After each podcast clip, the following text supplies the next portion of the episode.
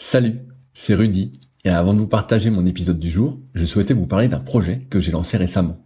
En effet, après presque un an d'existence du podcast, je me suis rendu compte de quelques manques entre guillemets concernant certains sujets qui pourraient aider à mieux performer. N'étant évidemment pas un expert dans la pratique du kayak, je suis toutefois depuis plus de 20 ans dans le milieu de la musculation, et c'est pourquoi je souhaite vous partager mes meilleurs conseils en rapport avec le kayak. C'est pourquoi j'ai réalisé une formation gratuite à destination des kayakistes et séistes motivés en quête de progrès. Dans cette formation gratuite, je vais vous partager des conseils techniques avec vidéo à l'appui sur certains exercices phares en musculation que vous pratiquez déjà. Je vais également vous partager des conseils alimentaires et notamment sur comment prendre de la masse utile, mais aussi sur comment éviter au maximum les blessures au dos et aux épaules si fréquentes pour beaucoup. Enfin, je vous partagerai ce qui est pour moi un trait de caractère indispensable à cultiver pour aller encore plus loin parce que votre réussite ne dépend que de vous. Si vous êtes intéressé par cette formation gratuite, cela se passe directement sur le site www.secretdukayak.org en renseignant votre email dans la petite pop-up présente sur la page d'accueil qui apparaît moins de 5 secondes après que vous soyez dessus. J'espère sincèrement que cela vous aidera.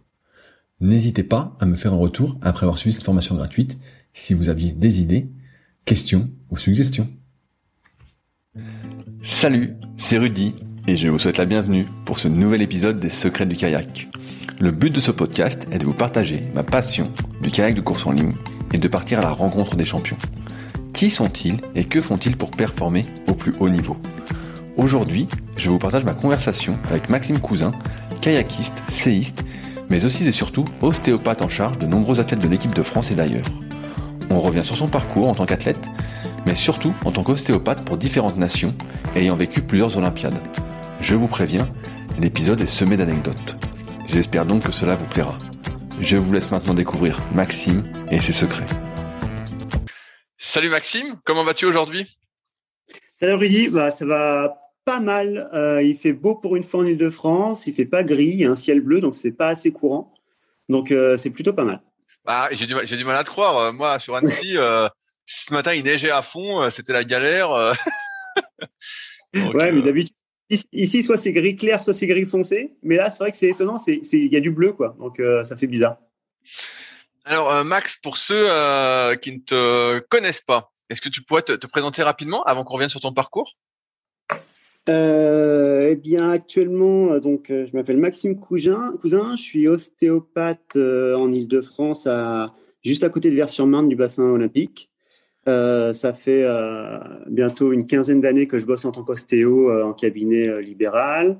Ça fait un peu plus que je bosse avec des kayakistes en ostéo. Et voilà, aussi bien en France, au pôle, j'ai bossé à l'époque dans un pôle espoir, après au pôle France et aussi avec des étrangers. Voilà, en gros, mon petit parcours. Et et côté kayak, j'ai commencé le kayak sinon en 1991, donc ça fait une trentaine d'années. Voilà. Ok, mais t'avais quel âge quand tu as commencé le kayak alors? Eh bien, j'avais 10 ans à l'époque. C'est ça, ouais. Et qu'est-ce qui t'a amené euh, à commencer le kayak alors? Tu faisais d'autres activités avant ou pas du tout? Bah, J'ai commencé par le judo comme pas mal de gens en France, comme pas mal de gamins. Et puis en fait, le sport de combat, c'est pas du tout mon truc. Euh, et puis après, je me suis tourné bah, comme d'autres gamins vers le foot ce qui est en fait pas du tout non truc du tout non plus. et, euh, et finalement, j'avais des copains qui sont allés faire du kayak. Euh, ils ont essayé un été. Moi, je les ai rejoints euh, en septembre. Et puis, l'ambiance était bonne dans mon club. Et, et je suis resté, en fait. J'ai pris goût et, et j'aime le goût de l'effort et le, côté nature. Donc, je suis resté dans le club et ça fait 30 ans que je suis dans le même club et, et j'ai pas de raison de bouger, quoi, du coup. Comment, comment s'appelle ton club? Alors, c'est le canoë kayak Lani. C'est 30 euh, km à l'est de Paris, à côté de Disney. Euh, et, voilà.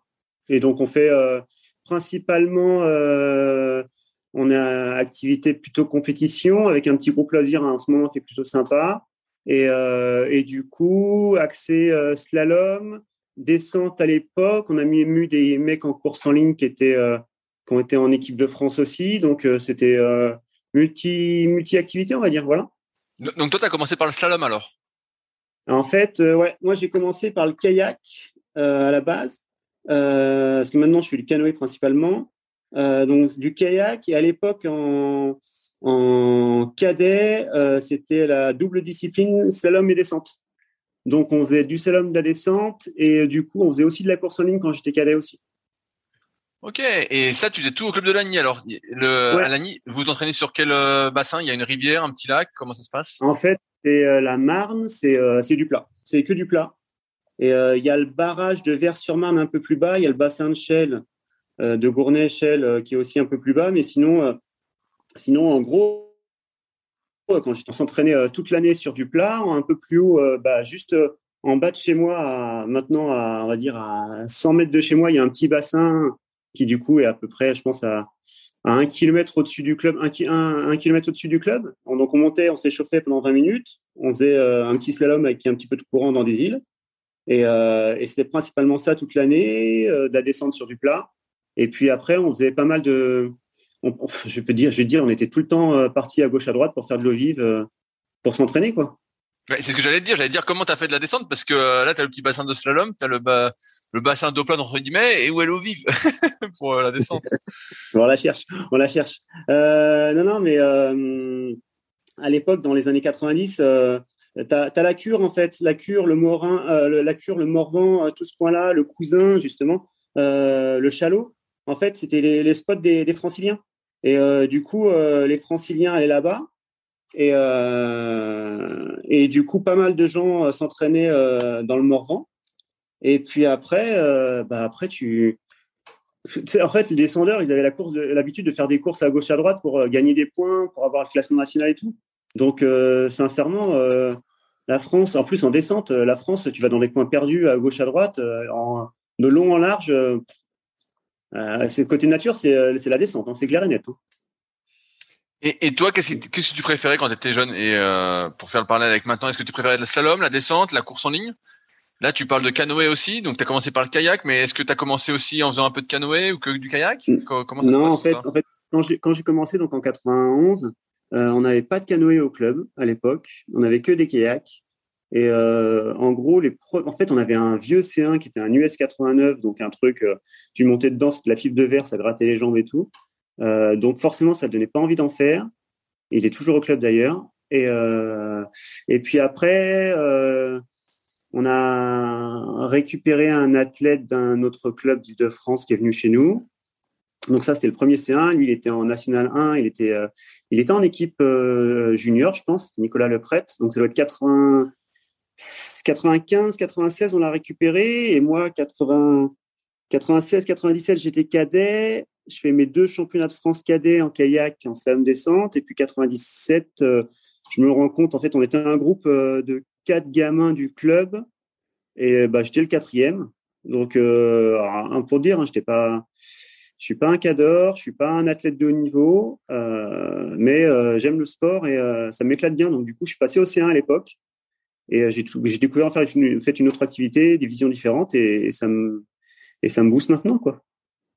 Euh, aujourd'hui, tu veux dire que tu fais plus de, tu fais surtout du canoë comme tu disais en introduction? Ouais, en, gros, maintenant, euh, je fais encore des compétitions en canoë monoplace en slalom. Je suis en deuxième division. Il y a trois divisions en canoë. Euh, en descente, on n'en fait plus beaucoup parce que euh, parce que c'est le circuit qui est non olympique et euh, du coup, euh, il sait plus les priorités au niveau du club. Et après, je fais encore du kayak en slalom, mais sur la troisième division.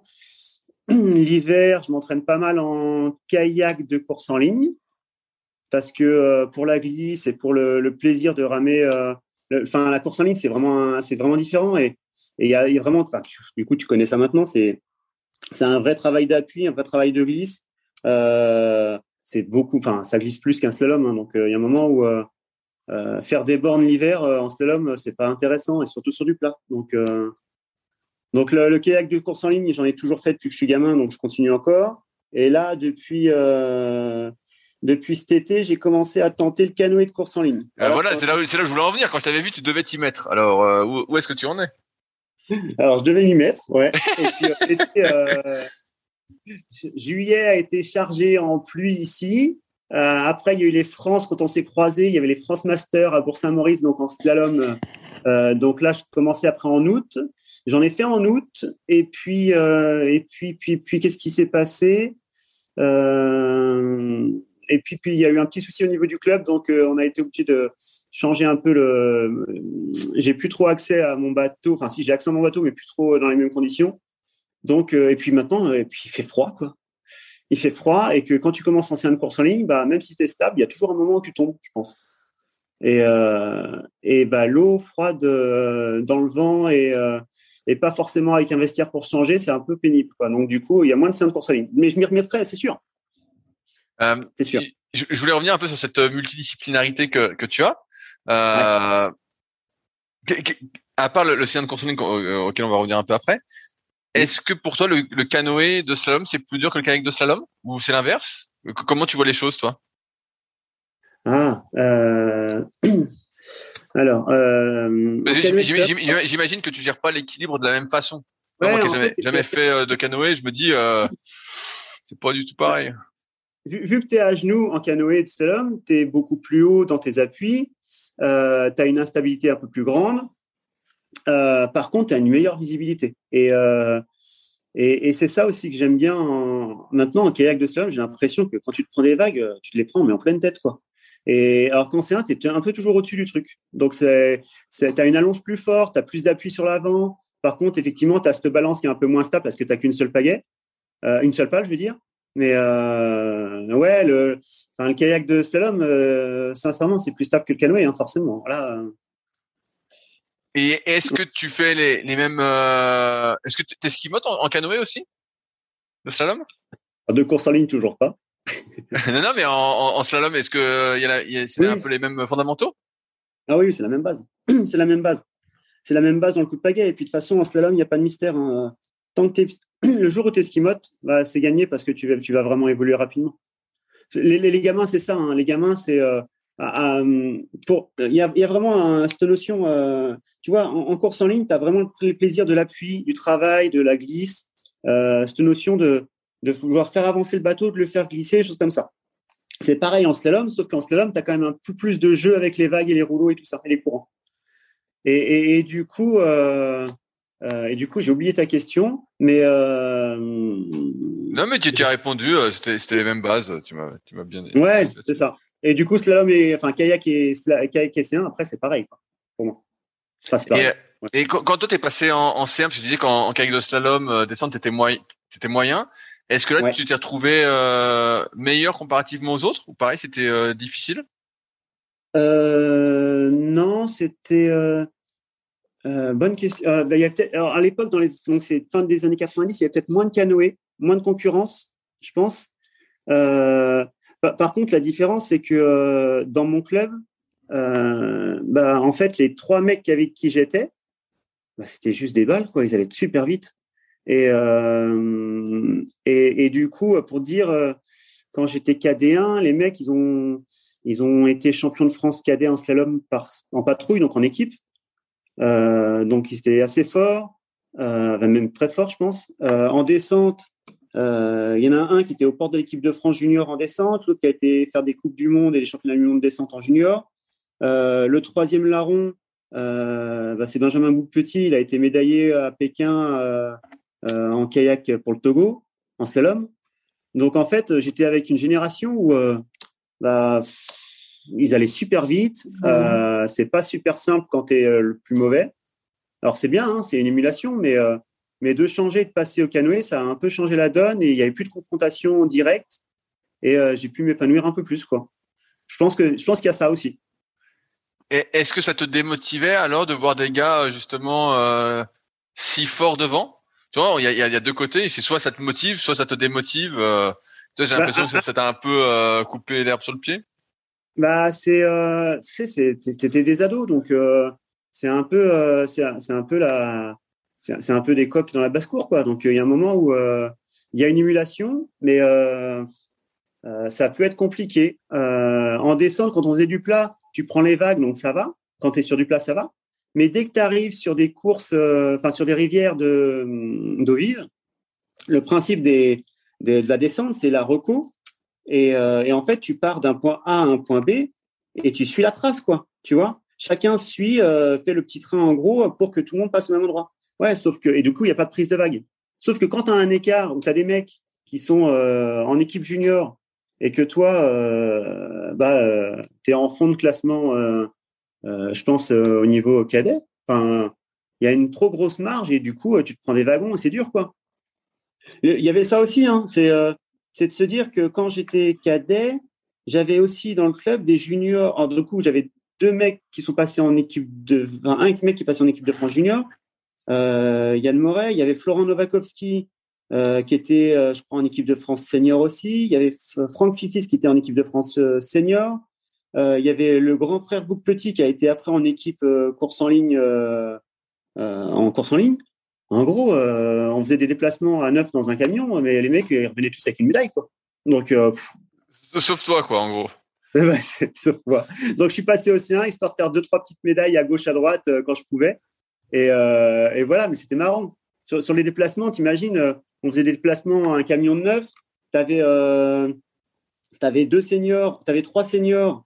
Euh, et sur les courses régionales, bah, ils gagnaient, ils faisaient 1, 2, 3 ou 1, 3, 4, c'est ça.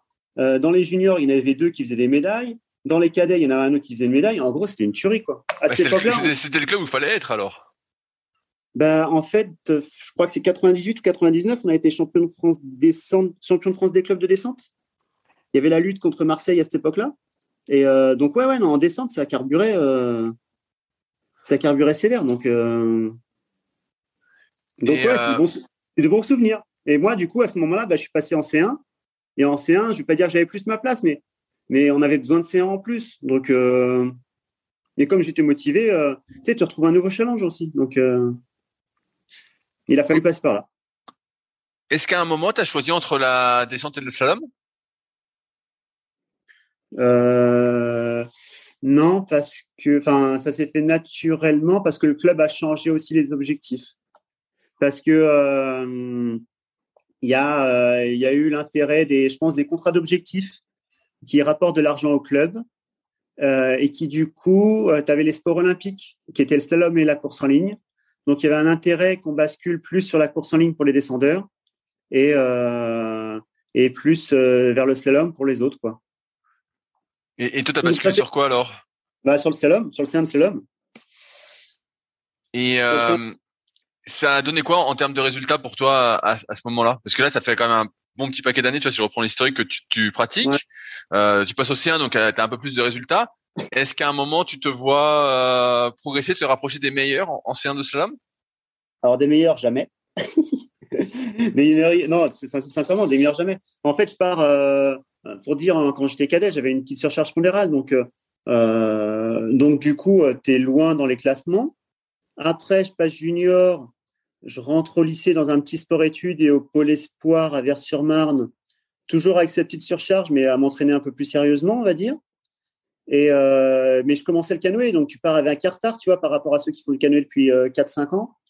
Et puis après, non, non, mes meilleures années, c'est quand, enfin, ma meilleure année, en gros, c'est euh, je passe mon bac, donc là en termes de poids et d'activité, enfin, euh, j'étais pas trop mal. Euh, j'ai une année off après le bac parce que je me suis un peu trompé dans les études et, euh, et du coup je m'entraîne un peu plus. Donc on était sur une base de, je sais pas, sur les sur les petites semaines on était à 7 entraînements et sur les grosses on devait être entre 15 à 17. Donc euh, là il y avait beaucoup plus d'entraînement. Et, et, du coup, bah forcément, les résultats, il y a un moment où il n'y a pas à chercher. En fait, si tu t'entraînes pas, ça, ça tu t'améliores pas. Si tu t'entraînes, par contre, ça change tout. Et, euh, et donc, du coup, je suis monté dans le haut de la N2 à cette époque-là qui était créée. Et sauf que, euh, sauf qu'après, les études m'ont rattrapé. Et il y a un moment où, euh, quand tu commences les cours à 8 heures, que tu finis à 19 heures, et qu'à côté de ça, tu as un petit boulot le soir de 19h30 à 23h, bah, tu montes pas sur l'eau, en fait. Donc, à, ce moment-là, tu as arrêté de t'entraîner en, en, canoë? Ouais, enfin, j'ai toujours continué le canoë parce que j'en fais encore, tu vois. Mais mais euh, mais par contre, euh, par contre, bah, par contre, tu, en fait, l'évolution euh, qui s'est faite naturellement, en, enfin, l'amélioration, elle s'est faite, mais elle s'est arrêtée rapidement. Peut-être que, allez, peut-être que si j'avais continué, euh, je serais monté un jour en N1, mais j'aurais jamais perfé dans tous les cas. C'est pas c'est les conditions. Enfin, c'est pas possible. Et puis, le talent, il pas. J'allais dire, avec le recul, qu'est-ce que tu penses qui, te manquait pour euh... pour parfait eh, Ouais, pour parfait. J'allais dire pour être à haut niveau, mais euh... Tu vois, parce, que, moi, moi, je trouve, c'est pour ça aussi je t'interviewe, c'est parce que je vois que, euh, je sais plus quel âge t'as exactement, t'as as une quarantaine d'années en gros. J'ai 40, ans pile poil, vas-y. Voilà, donc toi, t'as une quarantaine d'années et euh, toi, t'as pas abandonné. Et souvent, ce que j'ai vu dans d'autres activités sportives, c'est que, euh, et moi, je me souviens quand j'avais de l'athlétisme en étant gamin, l'entraîneur nous disait, il faut continuer. En général, beaucoup arrêtent à 14-15 ans et puis s'y remettent jamais, alors que c'est là qu'il faut continuer, tout ça. Ou pareil, il y en a qui font jusqu'à 18 ans et puis après ils font les études et puis ils arrêtent et puis ils s'y remettent jamais. Et toi, tu as cette continuité, en fait, cette longévité, tu vois, en, même temps. Euh, et donc, je me posais deux questions. Bah, c'est la première, c'est qu'est-ce que tu penses qui t'a manqué?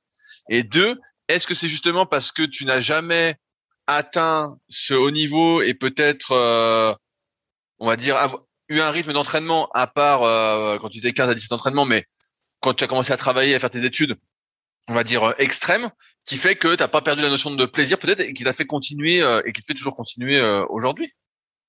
Bah, dans la question, qu'est-ce qui m'a manqué? Je peux te dire que euh, je partais avec un. Il y a cette surcharge pondérale, hein, c'est clair et net. Hein. De toute façon, euh, j'ai un papa qui est cuistot, euh, qui a été un bon chef quand j'étais gamin, donc il était cuisinier, donc je partais avec une un régime à la française culturel cuisinier, donc donc la nutrition c'était pas du tout ça.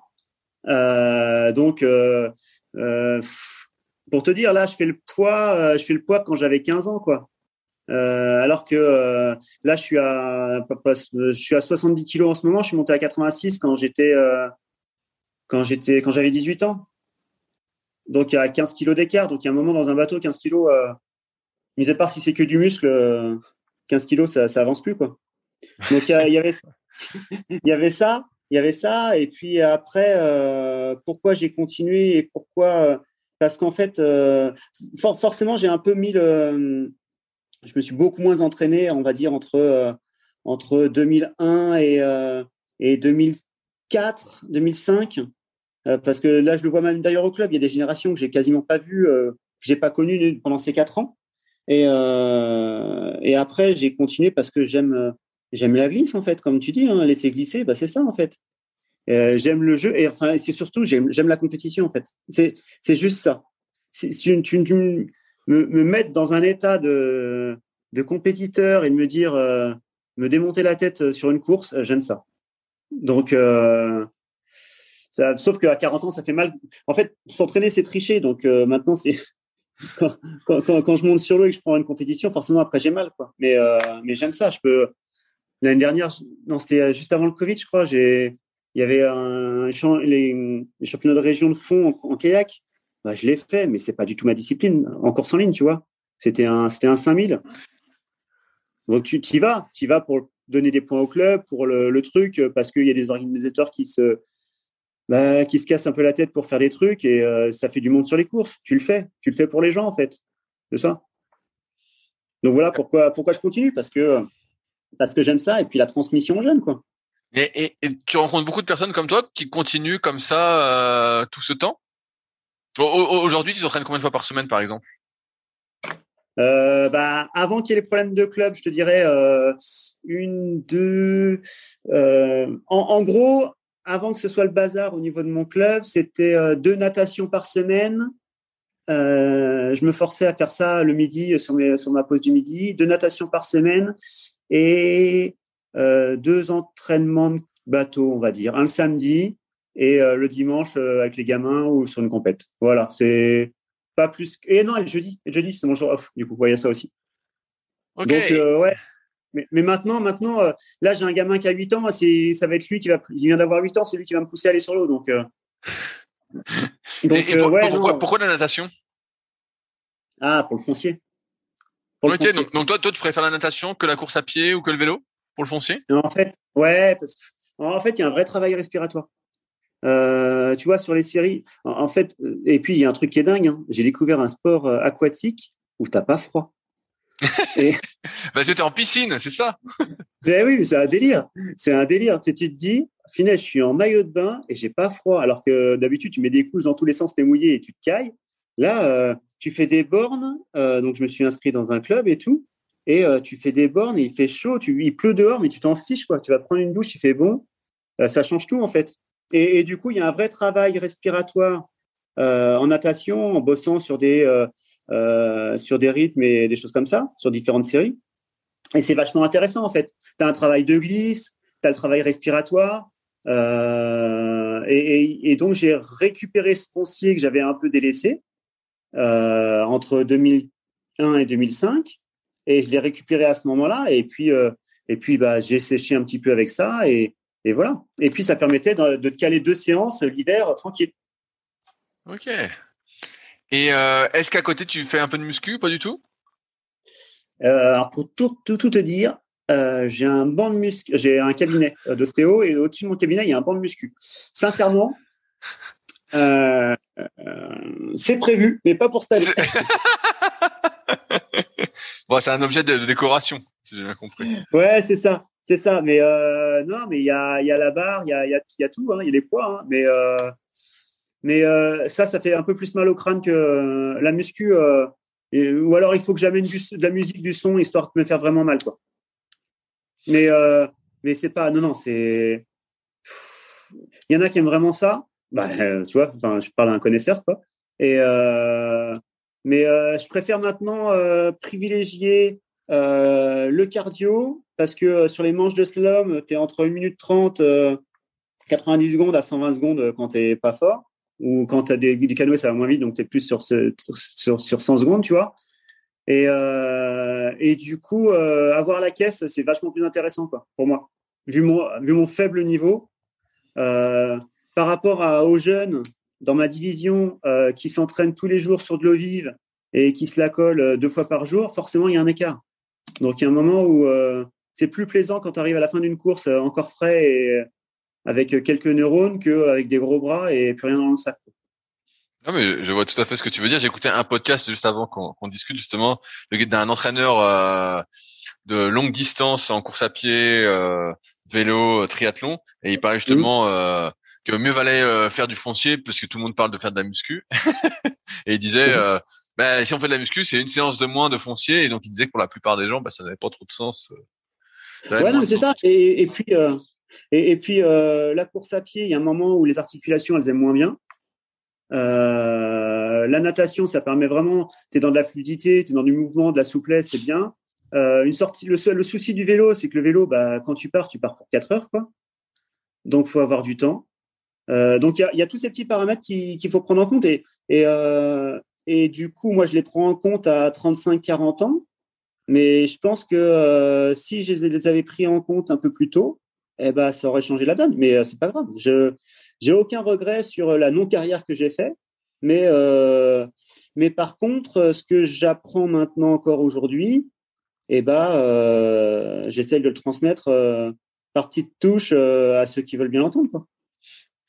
Et justement, en parlant de carrière, qu'est-ce qui t'amène à, faire des études d'ostéopathie? Ben, Quand j'étais, bah, du coup, j'ai en euh, c'est à la base j'étais parti pour faire kiné parce que quand j'étais gamin, euh, le seul truc que je connaissais dans le, en gros, je voulais bosser avec des, je voulais m'occuper des gens et je voulais bosser un peu dans le sport. Donc forcément, et tu te rends compte dans tous les mecs que tu as interviewés, les filles, tu as une quantité de kiné en ostéo. Quoi. Là, c'est assez hallucinant. Euh, et dans tous les sportifs, il y a une quantité de kiné.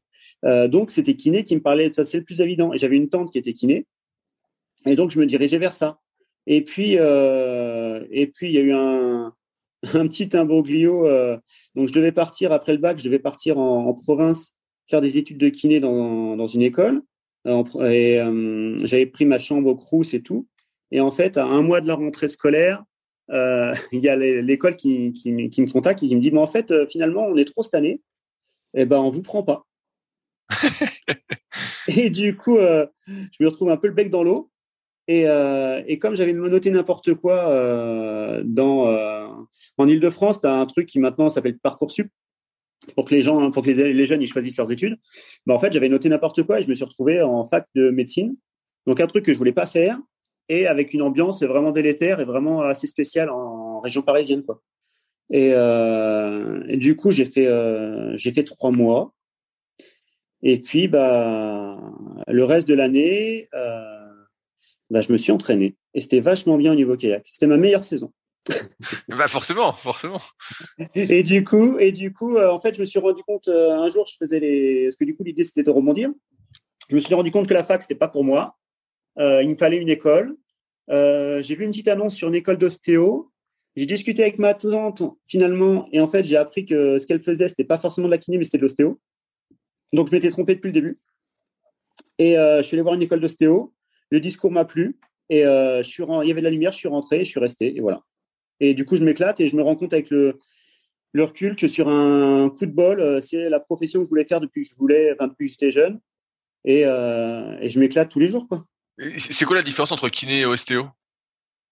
Alors, la, principale différence à la base, c'est que déjà, euh, y a le, le, kiné dépend de la prescription médicale, il est remboursé par la Sécu. Donc déjà, euh, pour le patient, ça fait une différence parce qu'il paye quasiment rien en kiné. Euh, ça, c'est une grosse chose. Et après, euh, en, ostéo, euh, on va, en fait, on va plus parler de rééducation, de réhabilitation, de choses comme ça. Euh, donc, il y aura plein d'ustensiles avec euh, euh, les électrodes, avec plein de trucs comme ça. et en ostéo, techniquement, à la base, c'est que le travail manuel. Donc, c'est un travail manuel sur la globalité du corps. C'est un peu, ça se rapproche vraiment. tu as eu Bocara en interview, qui est Kiro. Ouais, tout à fait. Et, et ben, on est sur la même veine. C'est c'est euh, étude de la globalité du corps et euh, comment on peut travailler dessus et euh, qu'est-ce qu'on peut améliorer, tout ça. Voilà. Et donc, c'est pratique indépendante. Et quand j'ai commencé les études d'ostéo, ce n'était pas encore légalisé en France. donc, on pouvait être attaqué pour pratique illégale de la médecine. Et je suis quand même allé dedans. Et, et depuis, c'est devenu réglementé et c'est un peu. C'est un peu. Il y a beaucoup, beaucoup, beaucoup, beaucoup d'ostéo maintenant. on était cinq dans ma ville en 2005, on doit être 20 et quelques maintenant. Donc, euh, ça a vraiment euh, explosé. Mais euh, j'allais te dire, il y, a, plusieurs courants en ostéo de, ce que j'entends. Tu as le courant, bah, comme tu dis, manuel, mais tu as le courant un peu énergétique aussi. Est-ce que ça te parle, ça? Est-ce que Ouais, en, fait, c'est c'est comme pour tous les trucs. Tu as le type de pratique après. Euh, as qui va se diriger vers quoi? Vers quoi tu le plus Qu'est-ce qui, qu'est-ce qui te correspond le plus, tu vois? Et euh, en, gros, euh, à la base de l'ostéo, euh, tu as un petit peu tout. Sauf qu'après, bah, tu fais ta tambouille dans ton cabinet et tu as des formations qui, partent, qui partent vers différentes choses. Et, après, tu vas vers la pratique que tu préfères, les affinités que tu as, et finalement, tu as les patients qui correspondent à ça. J'ai des patients, des fois, qui attendent différents types de pratiques, plus de crack ou plus de techniques douces ou plus énergétique ou du psychosomatique, et eh ben, si ça correspond pas à l'ostéo, ben, ils vont pas, même si le traitement est nickel, ça pourra fonctionner, mais il manquera un truc. Et du coup, ils iront vers un praticien qui pratique plus comme ça. Voilà. Et, toi, c'est quoi ta spécialité alors? Qu'est-ce que tu fais exactement? spécialité Euh, je fais un peu de crack, mais en, généralement, euh, les techniques douces, je les préfère parce qu'elles tiennent un peu mieux dans le temps, je trouve, pour moi. Donc, euh, elles tiennent un peu mieux longtemps. Les techniques de crack, elles sont un chouille plus, plus, plus rapides dans, la, dans le bénéfice. Donc, en fait, il faut jouer là-dessus. Moi, je joue un peu là-dessus. L'idée, c'est de faire une séance et c'est de s'adapter aux patients dans tous les cas. Et, euh, et après, je commence par du soft, entre guillemets. je finis ma séance. Généralement, il y a deux minutes de crack pour déverrouillé et qui a un réel effet rapide pour que le patient, pour que tout se remette en route facilement et qui sente déjà l'évolution sur 48 euh, heures et qu'après, sur le temps, ça tienne. Et après, euh, s'il y a besoin de faire des techniques crâniennes, la technique crânienne, c'est euh, euh, c'est un peu plus sur euh, sur les fascias. Moi, je le considère comme ça. Et, euh, et, et, du coup, s'il faut faire ça aussi, il faut y aller. Quoi. Il n'y a pas de. J'ai pas de spécialité. Est-ce que tu peux développer ces techniques crâniennes? Parce que ça me semble je vois un peu, mais si tu sais m'éclairer un peu plus sur ce, ce que c'est. Alors, dans la théorie ostéo, en fait, c'est, euh, tu as peut-être aussi, aussi entendu parler de l'éthiopathie. Oui, tout à fait. Ouais, alors pour moi, dans ce que j'ai appris dans mes études d'ostéo en première année, à la base, il y avait les ostéos, d'accord? Et puis un jour, il y a un mec qui a dit, euh, bah, il y a des os, euh, il y a des os dans le crâne et les os, ils bougent. Alors, tu as des mecs qui ont dit, ouais, c'est quoi ce délire? On va pas là-dedans. Donc ça, c'est les éthios. Donc, ce qui, paraît logique, hein, parce que tu dis les os du crâne, ils bougent, il faut pas déconner. Euh, donc, les étios, ils sont restés pour moi euh, dans ce dans ce côté-là où, en gros, il n'y a pas de technique crâne, axe crânio-sacré.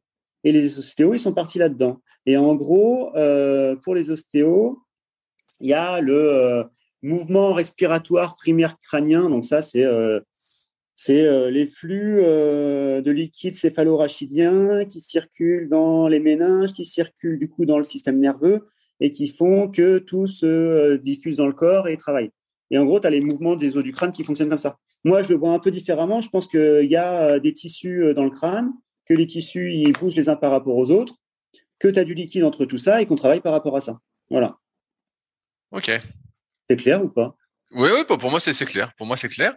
Euh, Mais euh, c'est vrai que c'est un peu mystique au début, quoi. Tu, entends le truc quand tu es étudiant, tu fais où est-ce que je suis, quoi? après, tu dis bon, pourquoi pas, faut que j'apprenne ça, je l'apprends. Et après, tu en fais ce que tu veux. Mais euh, tu travailles ou pas en, en technique crâne sacrum. et après, tu l'adaptes à, à ton ressenti, en fait. Voilà. Au début, tu disais que tu voulais travailler dans le sport. Combien de temps t'as mis à travailler avec des sportifs? Bah, Très peu de temps, en fait. Euh, j'ai commencé les études d'ostéo. Attends, je passe mon bac en. Euh, j'ai commencé les études d'ostéo, je crois, en 2000. en 2000, je commence mes études d'ostéo. Et en 2002, j'avais un pote de club euh, qui était en équipe nationale belge de slalom. Donc j'avais euh, deux ans euh, d'ostéo dans les pattes. Et donc on commençait à, cette époque-là, les... En, début de troisième année, tu commences les, la clinique interne à l'école. Et du coup, ce pote, il me dit, bah voilà, je vais faire les championnats du monde de kayak à Bourg-Saint-Maurice en 2002. Est-ce que tu peux me suivre sur les championnats du monde? Donc je lui dis, bah je connais pas grand-chose, mais ce que je connais, je peux le faire. Donc on a bossé sur des techniques musculaires, sur des techniques articulaires. Et donc, euh, la première accréditation pour des championnats du monde, c'était 2002 à Bourg-Saint-Maurice. Donc, j'avais 21 euh, ans. Et, donc là, là j'imagine tu es super Et officiellement, je n'étais pas ostéopathe. Hein? Mais là, là tu es super content parce que finalement, tu arrives rapidement euh, à ton ah objectif, on va dire. Ça, c'est un délire. Ouais, mais c'est, enfin, faut pas s'arrêter là.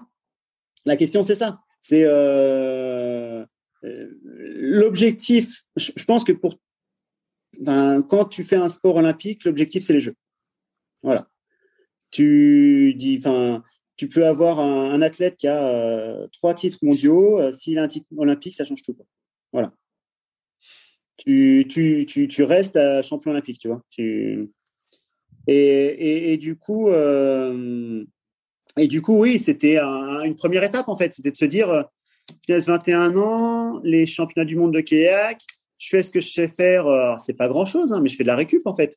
Tu fais de la récupération musculaire, articulaire entre les manches, avant les manches, et tu commences comme ça. Et puis euh, l'idée, bah, c'est euh, d'être dans le, dans le système aussi et de se faire un, pas de se faire un nom, mais de se faire voir à gauche à droite et de bosser tranquillement. Donc ça commence comme ça, mais mais c'est pas c'est pas un accomplissement parce qu'à cette époque-là, je suis pas encore, je suis déjà pas encore diplômé, donc déjà tu sais pas si tu seras diplômé à la fin.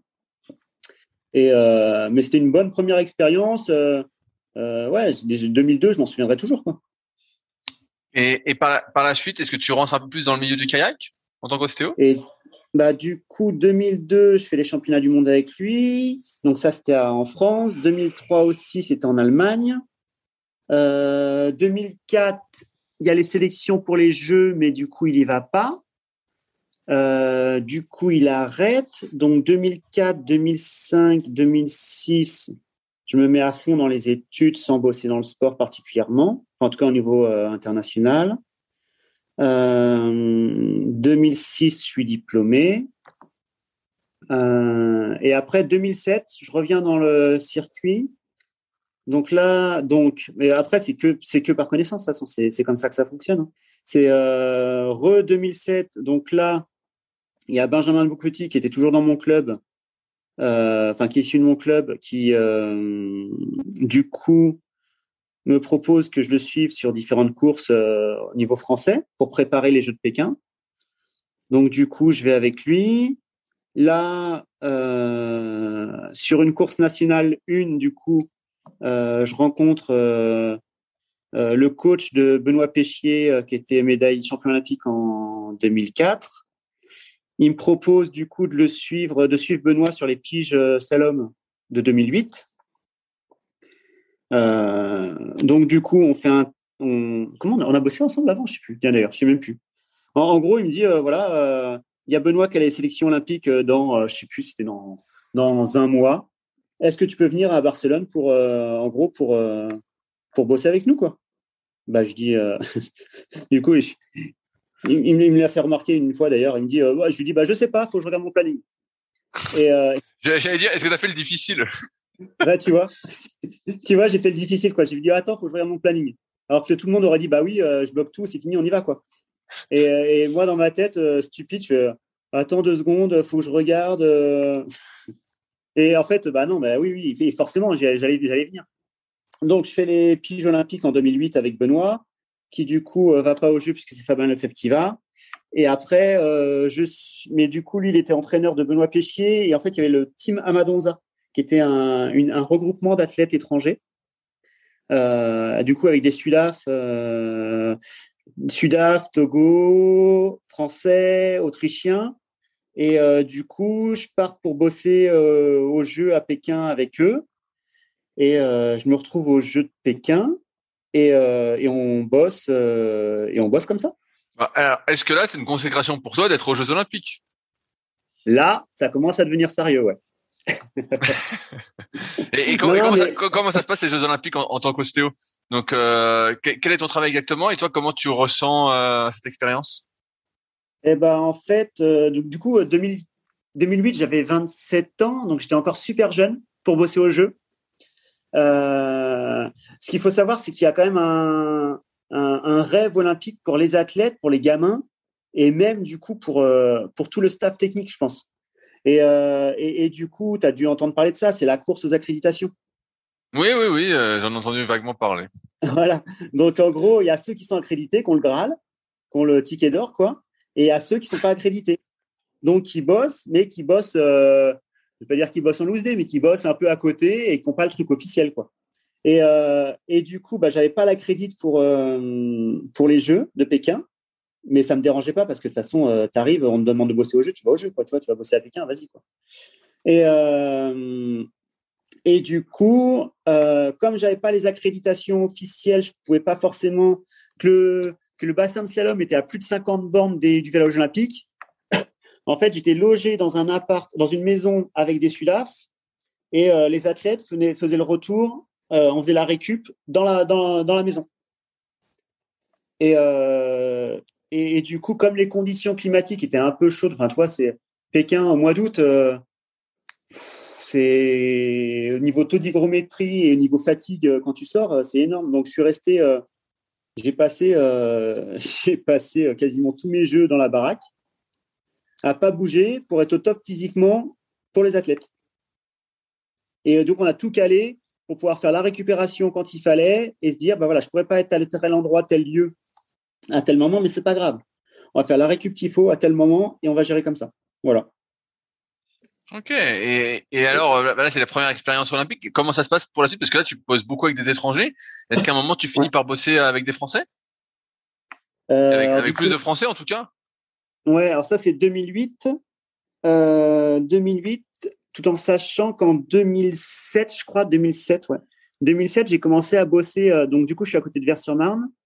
Et 2007, je commençais à bosser avec le pôle espoir de Vers. Donc là, il y avait beaucoup de slalomeurs. Il n'y avait pas beaucoup de ligneux à cette époque-là. Euh, donc, je bosse avec des, gamins qui ont 16, euh, 18 ans à Vers-sur-Marne depuis 2007, ouais. Donc 2007, 2008, 2009, je bosse avec le pôle espoir, peut-être jusqu'à 2010. Et, euh, et après, à partir de 2000, euh, euh, donc comme il y avait les gamins du pôle espoir, j'avais aussi quelques athlètes qui venaient, mais pas officiellement, qui venaient du pôle, du pôle France, les seniors, en course en ligne là.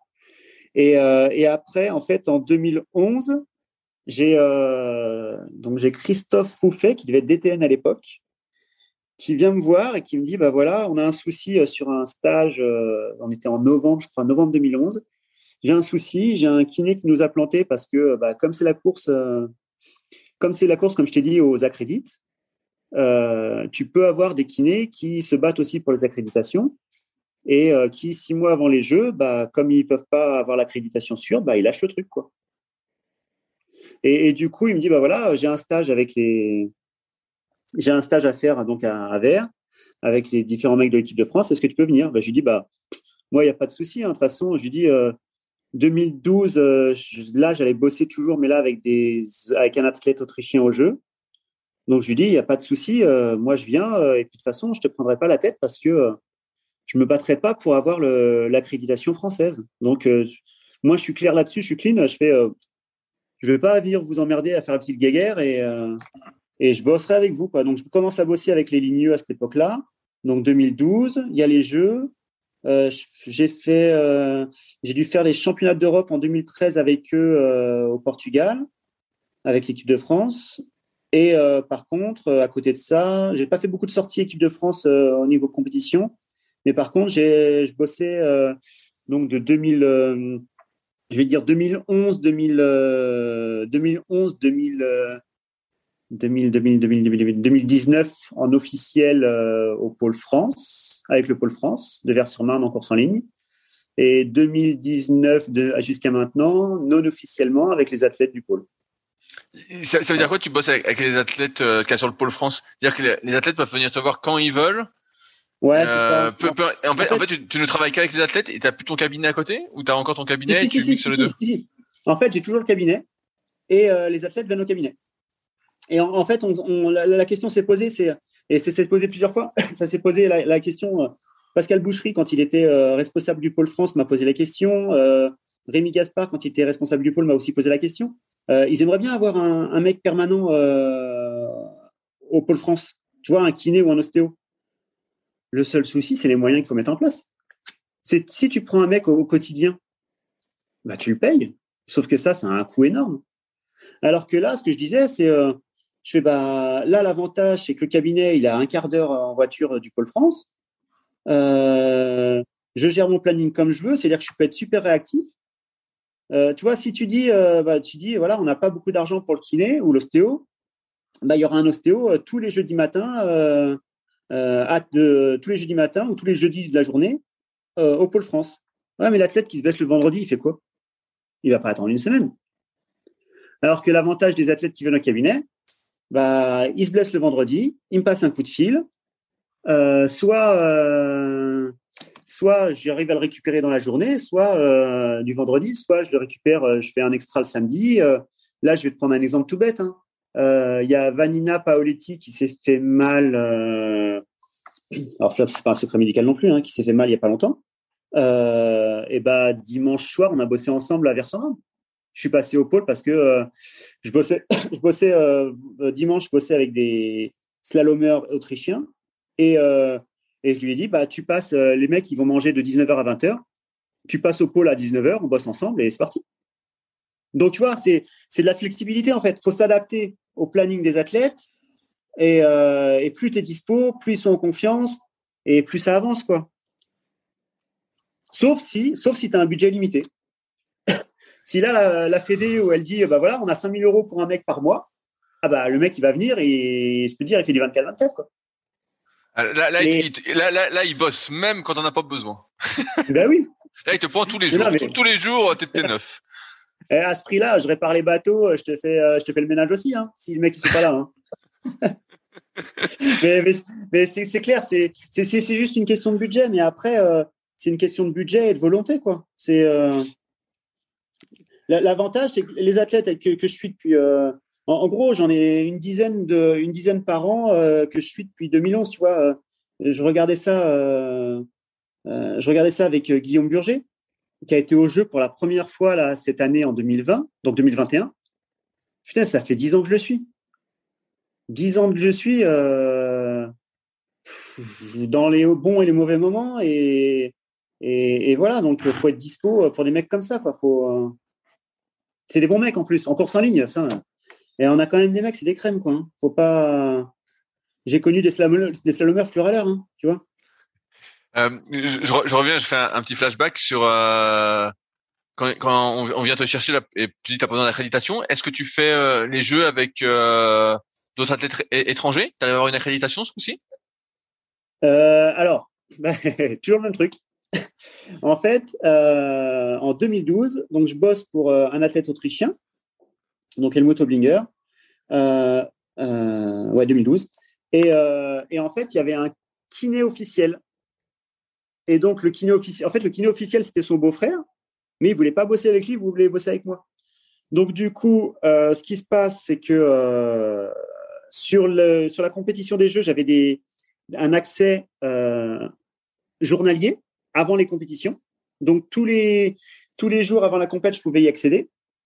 J'avais l'accréditation de, journalière. Et après, pour les jeux, j'en avais pas. Et, et du coup, et du coup, là, il faut que je raconte la petite histoire. Du coup, c'est les secrets du kayak, donc on raconte des secrets. Exactement. Et, et, du coup, là, sur la, pour les jeux, en fait, j'ai dit à Helmut, je dis bah écoute, de toute façon, t'inquiète pas, le jour des jeux, entre les deux manches, je serai là et on bossera. Et, euh, et, et, du coup, je me suis débrouillé euh, en récupérant, tu sais, tu as l'accréditation avec la, la, lanière autour du cou, quoi.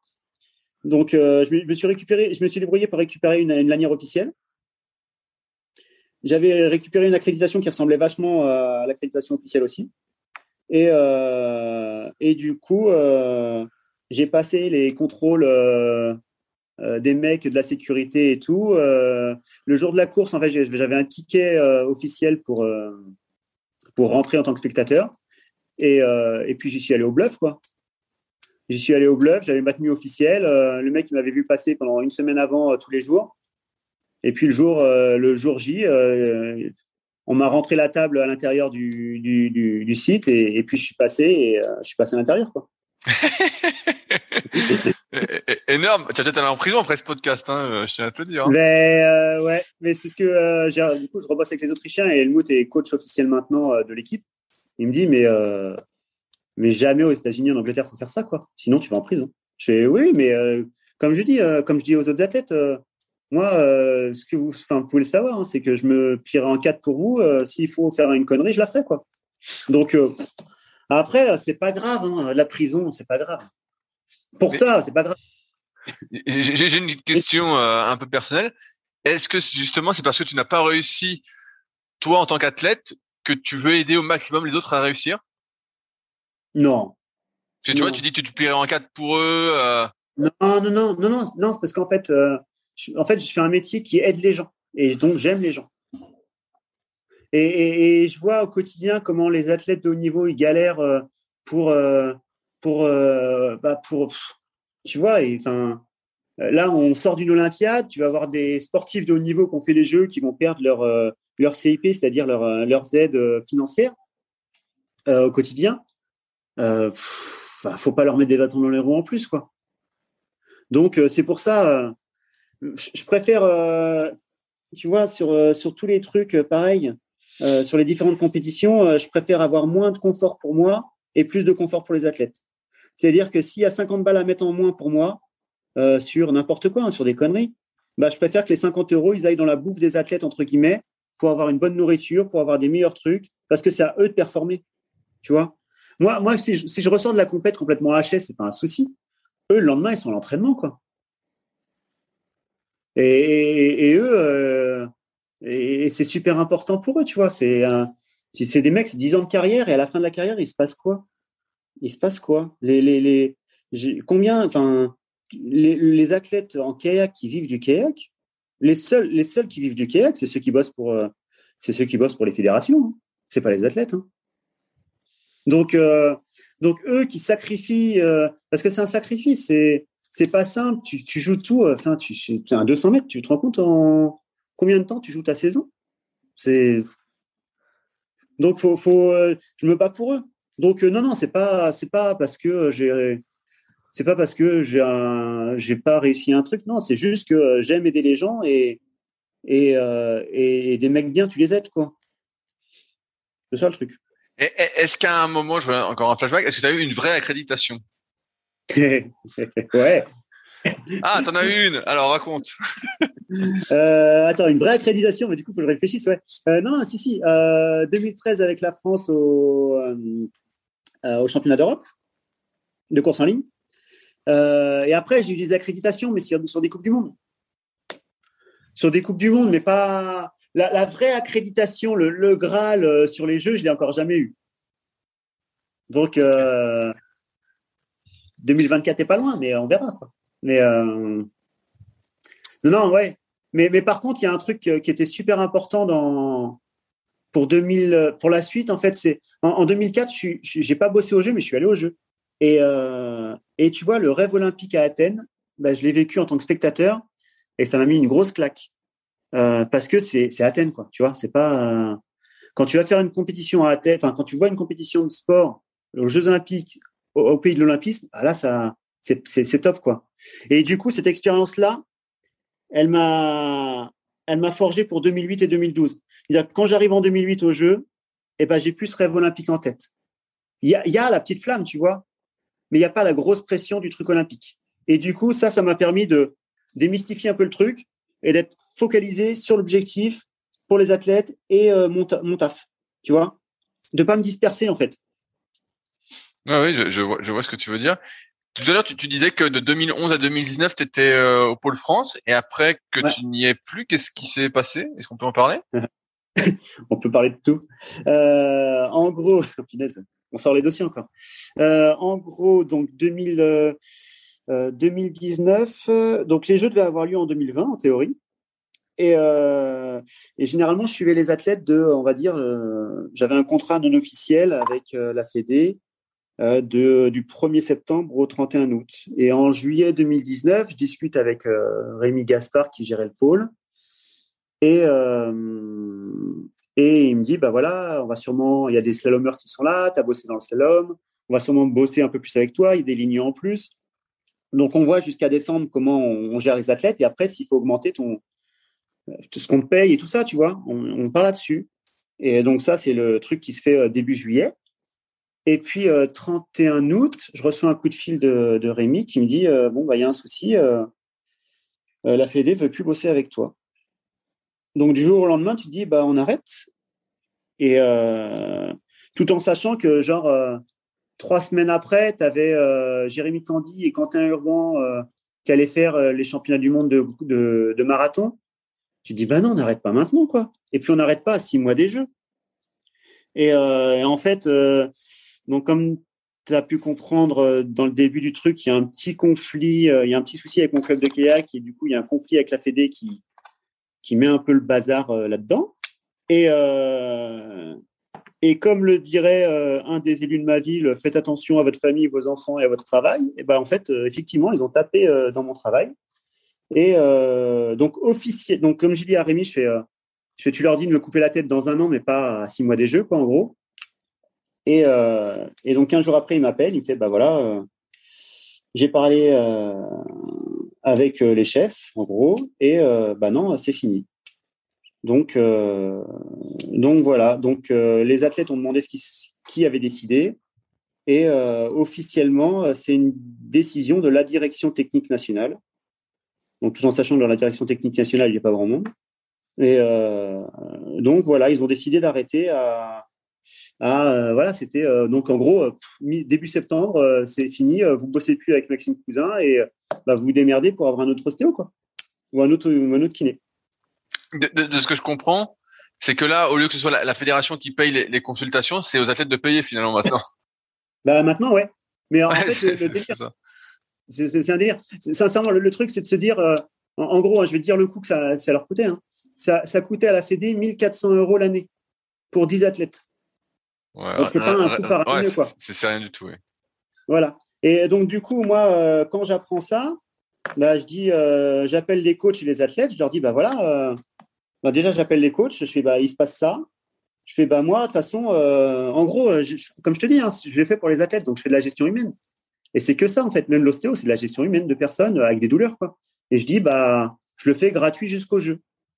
Jusqu'au jeu, les athlètes ils viennent, ils payent pas. Alors les, les coachs et les athlètes ils disent non, non, c'est pas possible. Euh, je dis ok, vous payez un euro la consulte. Ils disent bah non, ne déconne pas. Et euh, donc ils ont divisé le, 1400 en 10 et ils payent 140 euros le suivi pour l'année. Donc du coup, de septembre à février, on bosse. Et puis euh, février, le février, mars, mars, boum, Covid. Là, on bosse plus. Ils reviennent en juillet, août, quand tout se réouvre un petit peu. Et là, en septembre, quand ils veulent repayer, bah, je leur dis, bah, écoutez, on a prévu 140 euh, euros jusqu'au jeu. Les jeux, ils sont toujours pas passés. Donc, vous payez pas la seconde année. Donc, en gros, ils ont payé 140 balles pour de septembre 2000, 19 jusqu'au jeu 2021. C'est pas mal. Ok. Ouais, non, non, mais financièrement ça va, mais c'est vrai que c'est dur à comprendre. Euh, le, le de et, et, donc, c'est quoi cette histoire avec ton club alors? Ah, en, gros, pour faire un gros résumé, il y a eu un, conflit entre le président du club et un adhérent qui a voulu faire un petit putsch en interne qui n'a pas fonctionné. Et euh, du coup, il s'est retourné vers la mairie pour torpiller le club. La mairie, forcément, elle a pas. C'est un truc interne dans une association, donc elle n'a pas touché à ça, elle n'a rien dit.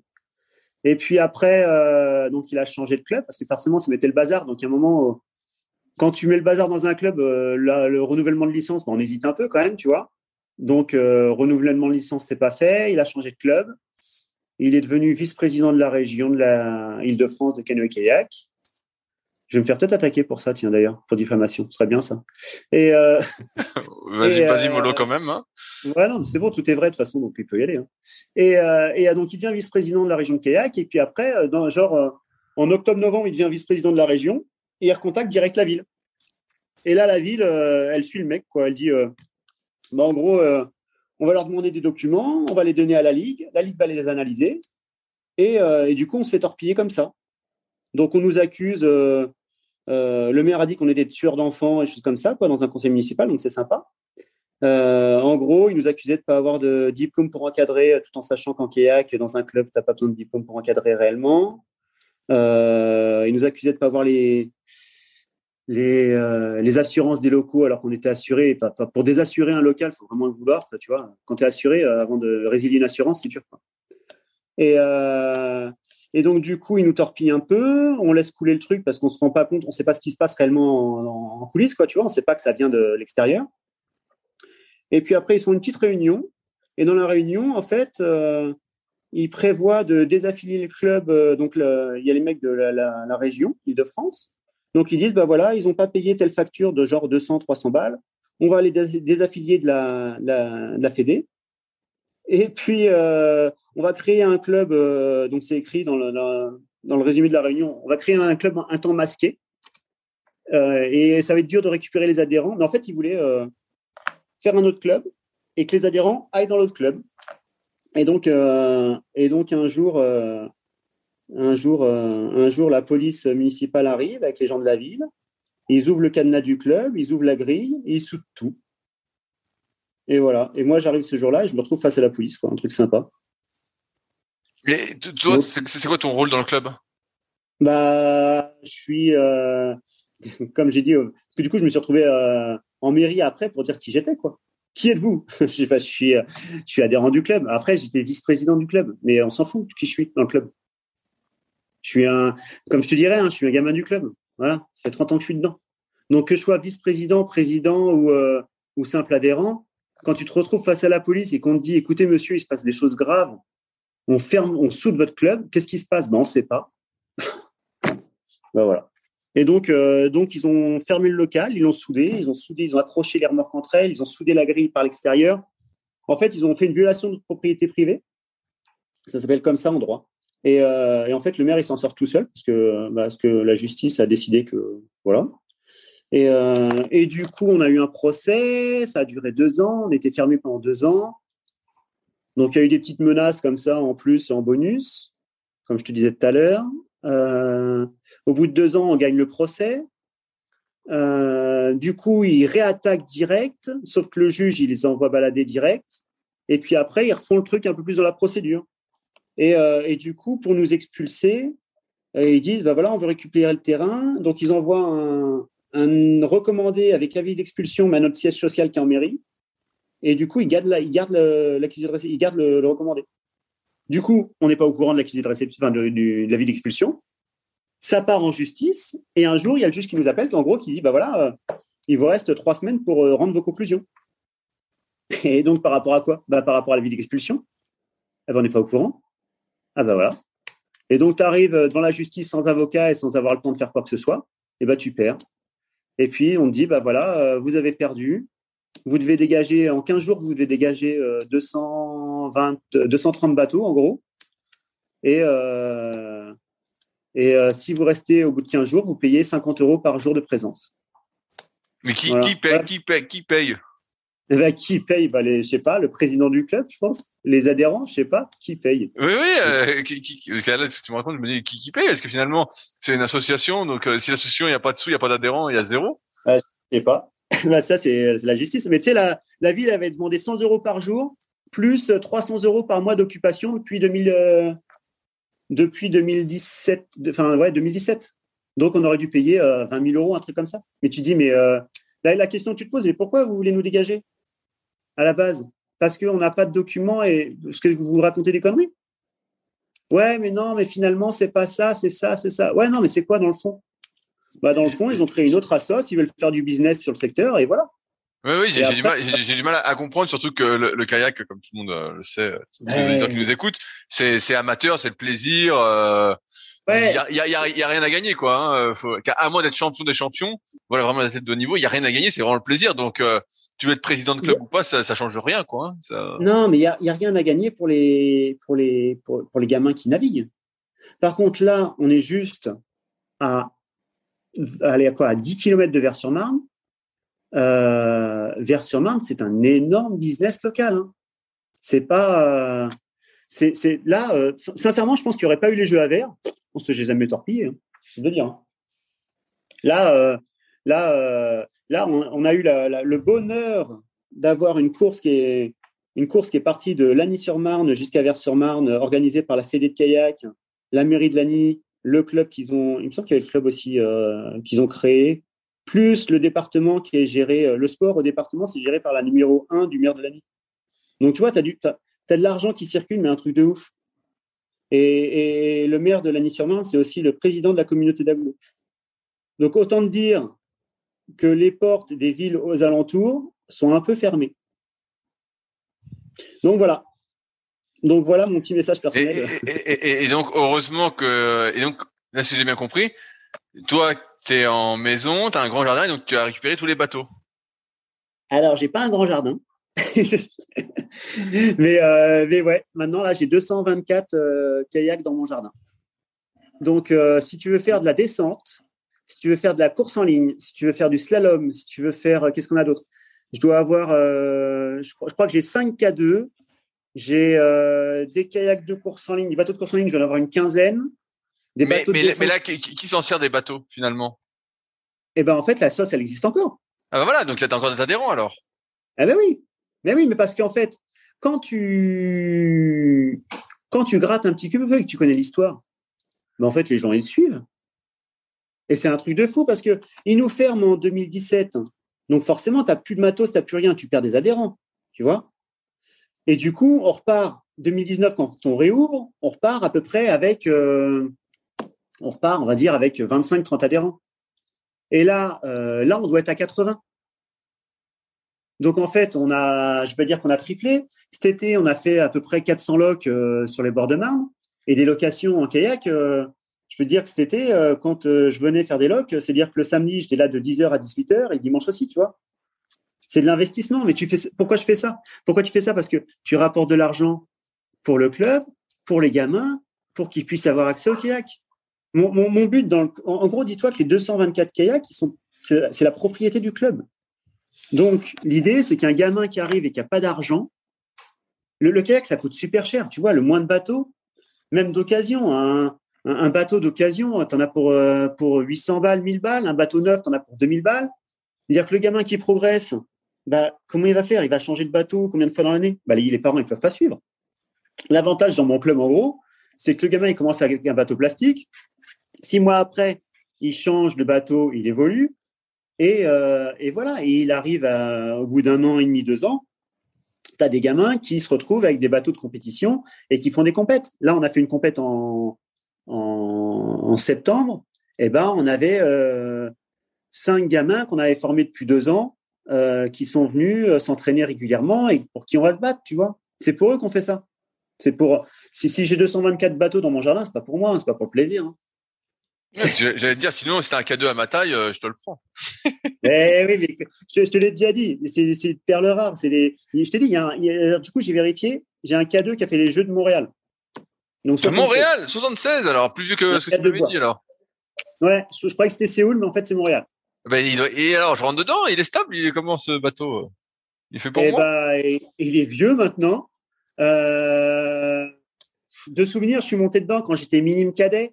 Donc, euh, il était stable. Ouais, il était stable. Après, euh, après euh, je m'amuserais pas à le faire. là, là, là, sincèrement, je m'amuserais. Il faudrait le, le peaufiner un petit peu pour remonter dedans, quoi. Parce que, parce que j'imagine le truc, il a, il a, il a 50 ans bientôt. Donc, Ah oui, c'est vrai, ça passe vite. Hein. Ça passe vite. donc euh, ouais, non, non, mais on, on a celui-là, on a le bateau de Benjamin Petit des Jeux de 2004. Il y a les bateaux euh, qu'on fait les jeux, tu vois. Mais, euh, mais par contre, je discutais avec une maman du club l'autre jour. euh, elle me dit depuis que le gamin il, s'entraîne au club, bah, il est plus sérieux à l'école, il fait moins de bêtises. Ben oui, mais c'est pour ça en fait. C'est pour des gamins comme ça qu'on fait le truc. Moi, sincèrement, faire du, faire du kayak, euh, eh, ça fait 30 ans que j'en fais. Je peux en faire tout seul dans mon coin, il n'y a pas de souci. Hein. Mais c'est pas ça le but. Le but, c'est l'apprentissage aux gamins, euh, l'éducation au niveau nature, au niveau sport, au niveau investissement, au niveau, tu vois, au niveau associatif, quoi. Et, et encore plus euh, après les années de Covid. Les années de Covid, tu vois que le monde associatif, il tombe en lambeaux parce que euh, les subventions, elles partent, parce que les gens, ils sont plus motivés et tout.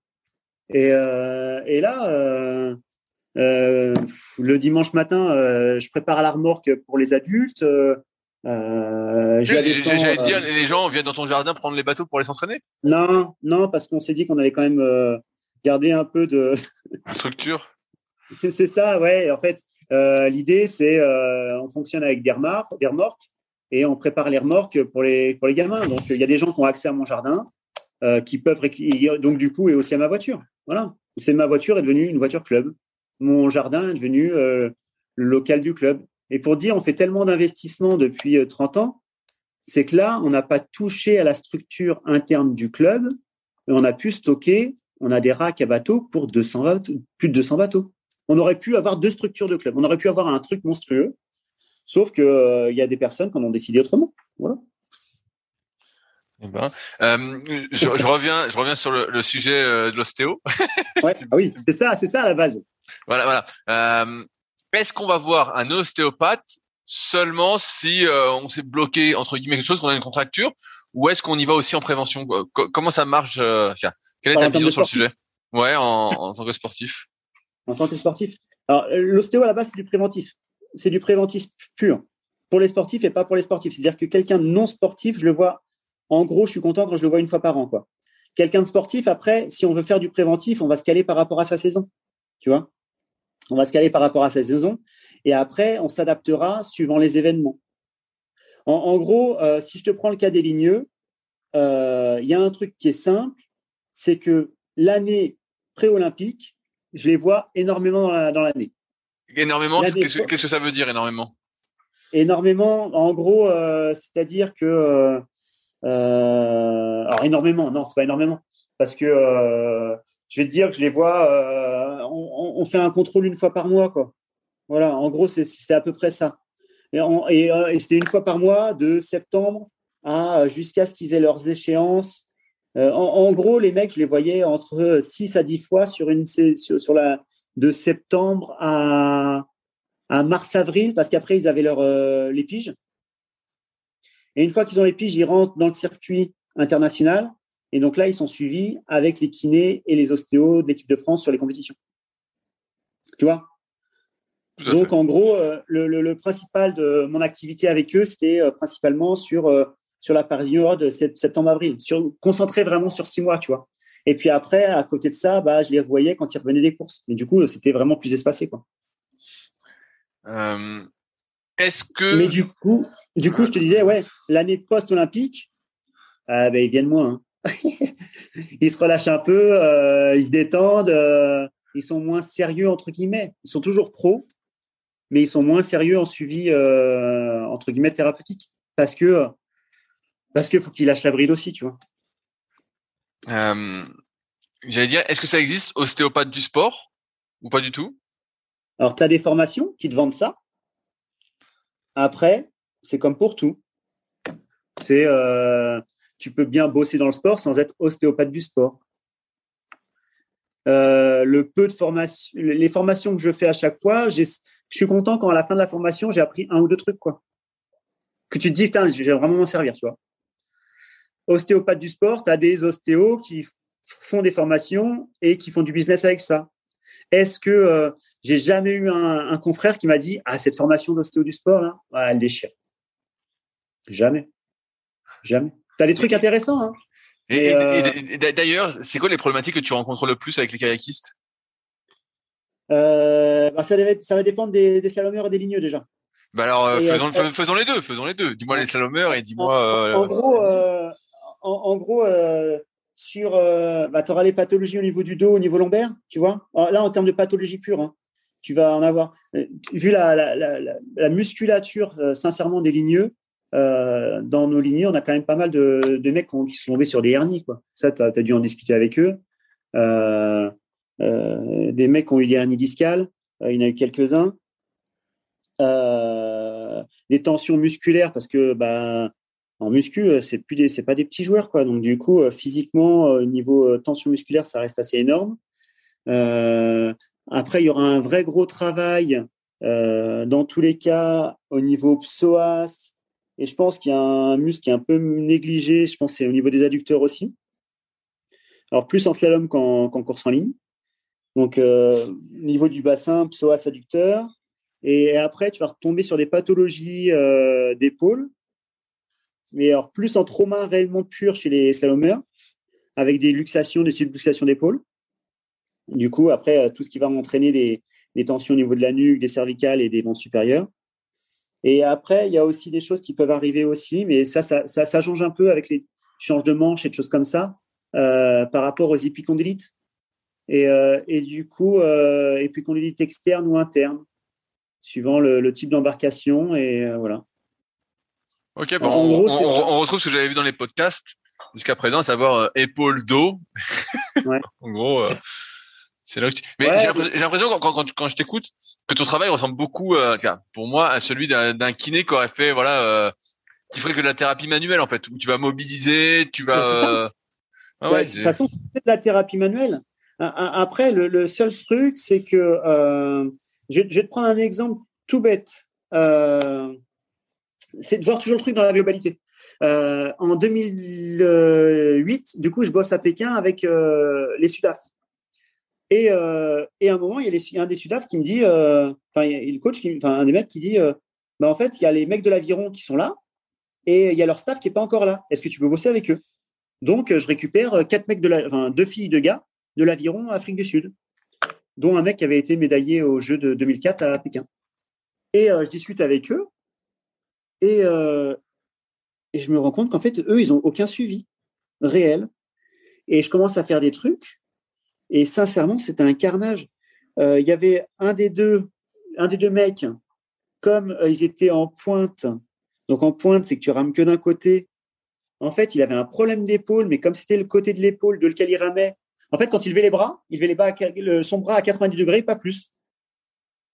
Plus haut, ça marchait pas. Mais comme c'était le côté court, c'était pas un souci pour l'aviron. Ouais, mais ça entraîne plein de tensions musculaires. Si tu peux pas lever le bras à plus de 90 degrés, bah, il y a un moment quand tu vas essayer de chercher un truc plus haut, tu vas entraîner une cambrure différente au niveau du dos, au niveau du cou, au niveau des épaules, des tensions différentes. Donc, on a bossé là-dessus. Mon taf ce jour-là, c'était de dire, eh ben, ouais, on va bosser là-dessus, mais il y a quand même d'autres choses. Le deuxième mec qui était avec lui, euh, en fait, il avait des tensions au niveau de la nuque mais en fait, quand il, s'entraînait, il devait porter des lunettes, mais il les portait pas. Ben, mon taf, c'est pas de faire de l'ostéo, là, c'est de dire, bah, mets tes lunettes, Coco, ou mets des lentilles. Tu vois? L'idée, c'est d'aller chercher un peu plus loin, pas de rester que sur du musculaire pur. J'ai déjà eu le cas par le passé aussi. Un jour, j'ai une fille qui m'appelle, qui me dit, voilà, euh, je suis cycliste, euh, j'ai repris la compétition euh, à bloc, quoi, et j'ai un problème, je vrille la selle de mon vélo. Putain, je suis merde. Euh, vriller une selle de vélo, faut quand même envoyer, quoi. Et elle me dit, euh, est-ce qu'on peut faire de l'ostéo? Elle me dit, ma selle de vélo, elle me coûte 200 balles. La séance d'ostéo, c'est 50. Euh, on peut faire des séances d'ostéo, du coup. je dis, bah, ok, c'est bizarre comme motif de consultation, et on voit. Et on bosse ensemble. Et là, je me rends compte, du coup, alors, je prends mon vélo, je viens bosser en vélo la plupart du temps. J'essaie de comprendre comment ça fonctionne, quoi. Tu vois, je prends, je prends le temps de me dire qu'est-ce qui se passe? Et elle vient, et en fait, je me rends compte que donc, par le passé, elle avait été championne de France de contre-la-montre en vélo, donc elle, elle, envoyait pas mal en junior. Elle avait arrêté pour ses études. Et puis après, elle reprend, mais entre-temps, elle avait eu un problème de santé qui avait changé la vision d'un de ses deux yeux. Et du coup, en fait, quand elle était en vélo et qu'elle mettait pas de lunettes ou pas de lentilles, elle avait une rotation cervicale pour s'adapter au niveau de la vue, qui créait une vrille au niveau de la colonne, une vrille au niveau du bassin, qui lui tordait la selle. Traitement ostéo dans l'absolu, zéro. Conseil, on déverrouille tout et on va aller se faire faire des lentilles. Voilà. Donc le but, c'est pas que de rester euh, locaux, régional. Le but, c'est de dire, OK, on est dans un truc global, on réfléchit comment fonctionne le corps. À partir de là, qu'est-ce qu'il faut faire? Le souci en kiné, c'est pour ça que tu as plein de kinés qui ont fait de l'ostéo après, c'est qu'ils dépendaient d'une prescription médicale et qu'ils étaient restreints dans leur euh, boulot. Et c'est comme ça que les, les premiers ostéos en France, c'est principalement des kinés. Parce qu'à un moment, ils se disaient, mais c'est pas possible. On me demande de faire ça, mais c'est pas du tout ça qu'il faut faire. Donc, ils ont fait des trucs qui étaient en dehors du cadre normal et ils se sont rendus compte que ça marchait. Donc, euh, donc ouais, tu as des kinés qui vont bosser en thérapie manuelle et qui vont faire euh, de l'ostéo, mais voilà, c'est un concept de globalité. Mais, je, vois ce que tu, je, vois ce que tu, veux dire, mais ce qui est difficile, c'est qu'au début, tu pars toujours d'un localement. Donc, je le vois moi, avec euh, des cours que je donne. Euh, bref, et euh, tu parles localement, et des fois localement, ça suffit. Et des fois, ça suffit pas. Et c'est là, c'est d'arriver à aller trouver la source du problème, quoi. Et là, là, là, tu as bien expliqué, as bien expliqué le, le cheminement, mais c'est toujours ça qui est difficile, c'est où se trouve exactement le problème. Bah, c'est ça. Et après, le truc, c'est que tu lèves des trucs et tu te dis, punaise, si c'est ça, c'est vraiment loin, quoi. Et quand c'est ça, tu te dis, waouh, c'est beau. Mais, mais en, gros, un des gros principes, hein, c'est quand tu as un trauma pur, tu te prends une boîte, tu te prends un, tu prends un choc. Voilà. Là, tu pars du problème central et après, tu tu t'éloignes progressivement pour voir ce qui se passe autour.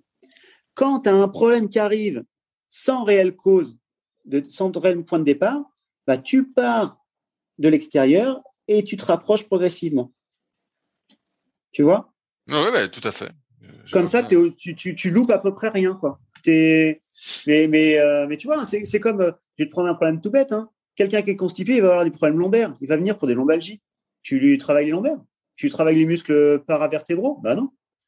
Tu euh, lui masses le ventre, tu relâches le côlon, tu lui dis de s'alimenter un petit peu mieux, de s'hydrater un peu mieux et c'est gagné. Bon, après, tu travailles en plus le muscle pour que ça relâche un petit peu vite, un peu plus vite. Tu relâches les tensions articulaires s'il y a eu des blocages parce que ça traîne depuis trop longtemps. Et voilà. Et le mec, il a juste un problème de transit, quoi. Mais c'est la, la, dure réalité de terrain. Hein. C'est euh, c'est comme euh, euh, il y a eu un athlète comme ça au pôle. Alors, je dirais pas son nom, mais en gros, il, il, me semble qu'il chope une gastro, plus trajet en avion, donc déshydratation, et il chope des douleurs musculaires. Bah, le problème, c'est pas le muscle. Enfin, si, c'est le muscle. Mais il y a un moment où, bah, si tu as une gastro tu fais gaffe à son hydratation, à reprendre. Euh, ce, qui, ce qui marche bien, c'est euh, les solutions de réhydratation orale, comme pour les bébés, quoi. Tu reprends des nutriments, euh, tu t'hydrates un peu mieux, tu prends de l'eau pétillante, type ceinture, choses comme ça, et hop, ça, ça repart mieux, quoi. Sans partir dans des excès alimentaires, quoi que ce soit. Tu te réhydrates et c'est gagné, et t'as pas de problème musculaire. C'est bien, bien clair pour moi. Aujourd'hui, quels sont tes, tes projets Maxime? Est-ce que tu souhaites continuer à travailler euh, avec des athlètes étrangers? Euh, a priori, avec la France, ça a l'air, euh, ça a l'air compliqué. Non, faut jamais dire jamais. De toute façon, euh, enfin, je reste ouvert à tout parce que euh, je, je suis pas un, je suis pas si rancunier que ça. Euh, faut juste pas se foutre de moi, dans tous les cas. D'accord? Et, dans tous les cas, euh, je privilégie toujours le, les athlètes. L'idée, c'est s'il y a besoin de bosser pour les athlètes, je bosse pour les athlètes. Quand la fédération me paye, je bosse pas pour la fédération. Enfin, c'est la fédération qui me paye, mais je bosse pour les athlètes. J'ai très peu de contact avec le les mecs de la fédé finalement. C'est les athlètes qui, je, enfin, je, je gère de l'humain en direct. Donc là, actuellement, bah, on est euh, décembre 2021. Euh, il y a l'objectif des Jeux 2024. Donc, en course en ligne, j'ai des athlètes qui reviennent, d'autres qui vont revenir, peut-être d'autres qui vont arrêter, d'autres qui vont vouloir bosser autrement. C'est pas un souci. Tant, tant qu'ils s'éclatent et tant qu'ils performent. Moi, tu vois, Max Beaumont, je l'ai suivi pendant des années. Après, il a choisi de bosser avec d'autres ostéos. voilà, il n'y a pas de souci. Quand je le croise, il n'y a aucun souci tant que le mec il performe et qu'il sait pourquoi il le fait, il n'y a pas de problème, tu vois. Donc euh, ouais, mon souhait c'est euh, là euh, continuer au moins jusqu'à 2024 avec les athlètes de course en ligne. là, comme je te disais, je rebosse du coup avec des athlètes étrangers avec l'Autriche. Donc là, ce qui est prévu en théorie, je vais je vais avoir des accréditations officielles du coup là. Attention. Euh, je vais faire la saison avec eux. Euh, euh, on a bossé du coup en décembre, on va rebosser en janvier. donc c'est des slalomers. L'idée c'est de les suivre sur les coupes du monde, sur des camps d'entraînement toute la saison, sur les championnats du monde. Et donc si tout se passe bien, comme j'ai dit aux athlètes et aux coachs, bah, si tout va bien, on continue après parce qu'il n'y a pas de souci, hein, ça peut ne pas fonctionner. Hein. Je peux ne pas m'épanouir dans ce boulot-là. Euh, il peut y avoir des contraintes euh, de famille, des trucs comme ça, où eux ne peuvent peuvent dire que bah voilà, ça fonctionne pas. Il n'y a pas de souci, hein, je suis ouvert à, tout ça. Et puis bah si tout fonctionne bien, on fait 2021, 2022, 2023, 2024 jusqu'au jeu. Voilà. L'idée c'est ça. Je fonctionne par, euh, on va dire, je fonctionne par Olympiade. Donc avec les ligneux au cabinet directement et euh, et, avec les slalomeurs déjà étrangers. Et puis, bah, s'il y a d'autres euh, d'autres qui veulent bosser avec, bah, on bossera ensemble. et, justement, j'allais venir. Où se trouve ce cabinet, euh, Maxime?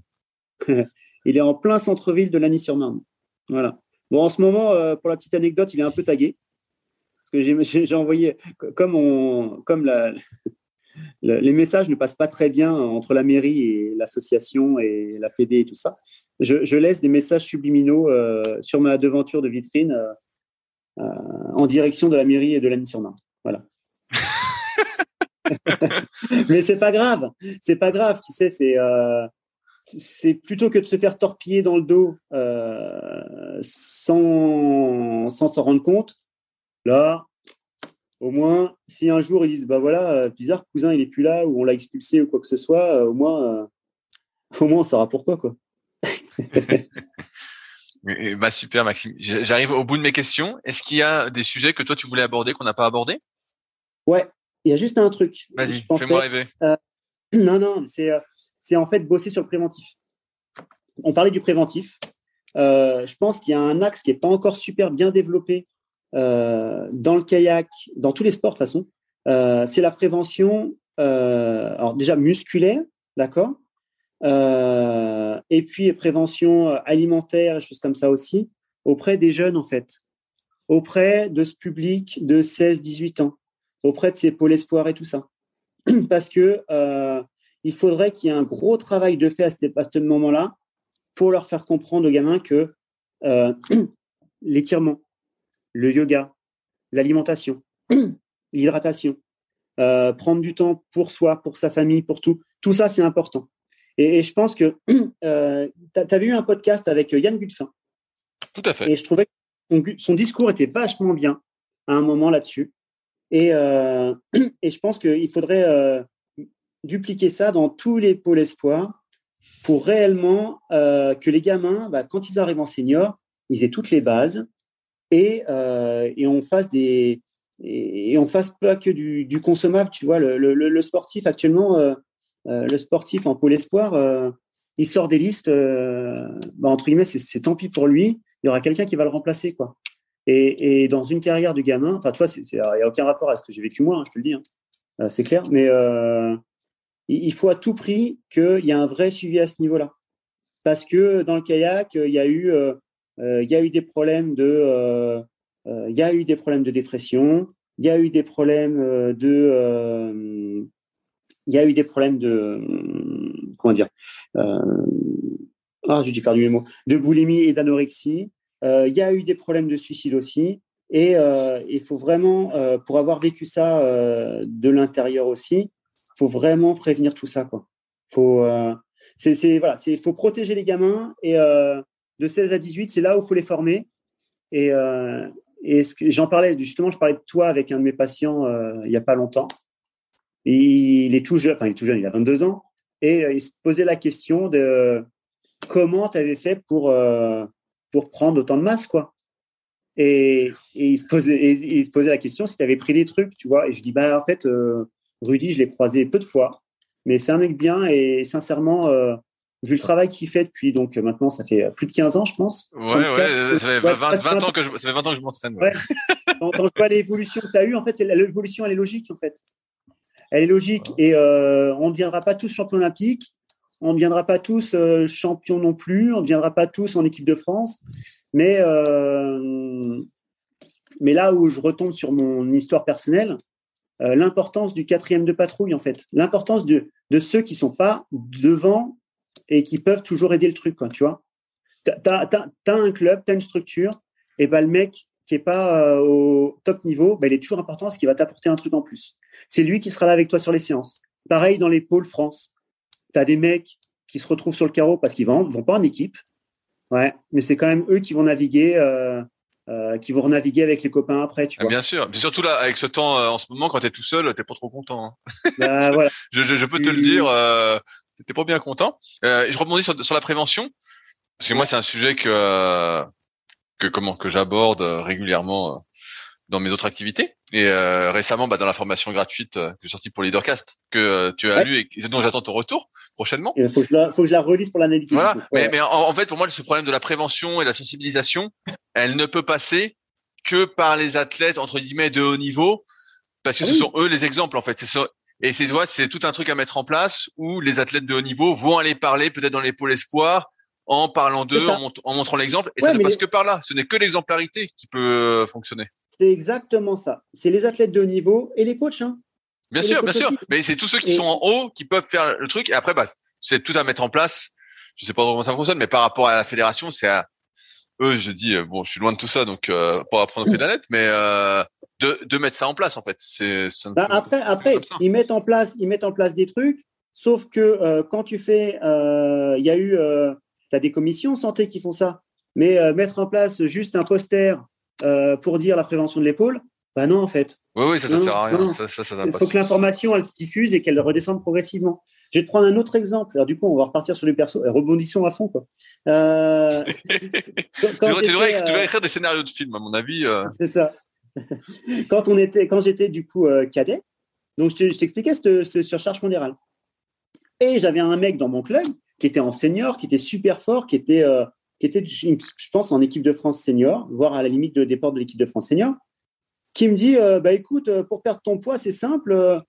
Euh, là, pendant une semaine, tu sautes un repas, et puis après, un jour, tu vas sauter une journée de repas, et puis après, tu fais ça. Non, mais du coup, tu te rends compte que l'information, c'est un mec qui est entre guillemets au niveau, qui te donne un truc comme ça, qui est une hérésie totale, et, et tu vas suivre ça, quoi. Donc, il y a un souci. Il y a un souci. Et, euh, effectivement, à cette époque-là, euh, euh, je l'avais suivi parce que tu, tu, l'écoutes, quoi. Mais ça marche pas. Hein. Ah, ah, ah, après, après, il y a aussi ce truc, on a tous besoin de faire des erreurs pour apprendre. Mais le but du podcast aussi, l'un des buts en tout cas, c'est justement de montrer cette exemplarité. Moi, je me souviens du podcast avec Maxime Beaumont qui avait expliqué vraiment beaucoup, beaucoup de choses pour sa préparation en, 2016. Et j'avais trouvé ça extrêmement exemplaire, tu vois, par exemple. Euh, je crois que ça montre bien l'exemple. En, plus, l'avantage de Maxime, c'est que bah, il est vieux comme moi. Et la petite anecdote, c'est qu'il il m'a peut-être, quand j'étais gamin, j'étais en régate minime de l'espoir euh, à Boulogne-sur-Mer, euh, en course en ligne, et qu'il a peut-être tenu mon bateau parce qu'il tenait les bateaux à Boulogne-sur-Mer à cette époque-là. Et c'est la blague entre Max et moi. C'est que peut-être il a tenu un jour mon bateau, et ça, c'est de ma plus grande fierté. Et euh... non, mais tu, tu, vois, ça, ça, passe par là, ça passe par l'exemplarité. Ça ne passe que par là. Et c'est vrai que bon, bah, les posters, ça, ça sert à rien. Mais bon, après, c'est tout un travail de communication sur lequel je, je, vois pour moi pas mal de choses à faire, mais c'est pas. je, je, fais ma part entre guillemets et je peux pas aller plus loin. Euh, mais, mais tu vois, entre, pour l'instant, en tout cas. Entre 2012 et 2016, Max, il a vachement fait ça aussi comme travail, de s'ouvrir aux autres aussi. Il s'est ouvert, il a fait de la descente, il a été dans les clubs, il a été, tu vois, il a vraiment fait ce travail-là. Et sincèrement, je pense que tu vois, tu vois, tu vois, le sport, le canoë-kayak, c'est un petit sport entre guillemets. Ça concerne pas grand monde. La compétition, ça concerne encore moins de monde. La course en ligne, ça concerne encore moins de monde. Le haut niveau de course en ligne, ça concerne quoi? Allez, 40 personnes, 50 personnes, grand maximum, avec les entraîneurs et tout. Donc en fait, Max Beaumont, on retiendra, il restera, je pense, dans les livres parce que il s'est démocratisé, il a été voir les autres compétiteurs, il a été voir les clubs, il a été voir tout ça. Et là, sincèrement, bah, respect. Et, euh, et je pense que lui, il a une parole qui porte. Et euh, s'il veut porter des projets comme ça, euh, c'est vachement intéressant, quoi. Parce que parce que le, le, discours, il doit venir de là-haut. Il doit venir de des athlètes de haut niveau. Euh, c'est comme sur tous les trucs, euh, les MeToo et tout ça. En fait, quand ça descend de personnes qui ont, un peu d'écoute, eh ben, ça fait tout sauter et ça avance, quoi je, digresse un peu, mais. Euh, non, non, mais euh, je vois exactement ce que, tu veux dire. Dans le fond, je, suis d'accord avec toi. Eh bien, euh, ce sera. je pense que ça peut être un bon mot de la fin. Sur ce, Maxime, bah encore merci de ton temps. Je t'avais dit qu'on ferait un, podcast, donc on l'a fait. Et je voulais aborder un peu ce sujet. Et je, savais que tu avais plein d'anecdotes à raconter, que ce serait vivant. Donc, bah, hein. j'espère que ça aura plu à, ceux qui nous écoutent. comme vous l'avez entendu, vous pouvez retrouver Maxime donc à son cabinet à Lagny-sur-Marne. Euh, J'imagine qu'on peut te contacter aussi sur les réseaux si on veut discuter avec toi. Ouais, alors je suis. Alors les réseaux, il euh, y a. Pas trop. Non, non, si, si, j'ai une page Facebook, euh, mais pas une page Facebook officielle. Mais c'est un Maxime Cousin, mais il n'y a pas forcément ma tête dessus. sinon, il y a ma, mon adresse mail, maximecousin.osteo.gmail.com, voilà. Ok, et eh ben, bah, super. Principalement, c'est ça. Voilà. Et eh ben nickel. Et eh ben merci encore Maxime de ton temps et puis bon bah salut à tous et à la semaine prochaine. Bonne soirée. Si vous êtes encore là, c'est que l'épisode vous a plu. Dans ce cas, je vous invite grandement à m'aider à faire grandir ce podcast en mettant une note de 5 étoiles et un commentaire d'encouragement sur l'application de podcast où vous l'écoutez et plus particulièrement sur l'application podcast d'Apple. Cela m'aidera d'autant plus à accueillir les meilleurs kayakistes français grâce à la crédibilité que vous me donnerez. Enfin, vous pouvez retrouver la retranscription écrite de cet échange sur www.secretdukayak.org. En attendant, laissez glisser et à la semaine prochaine.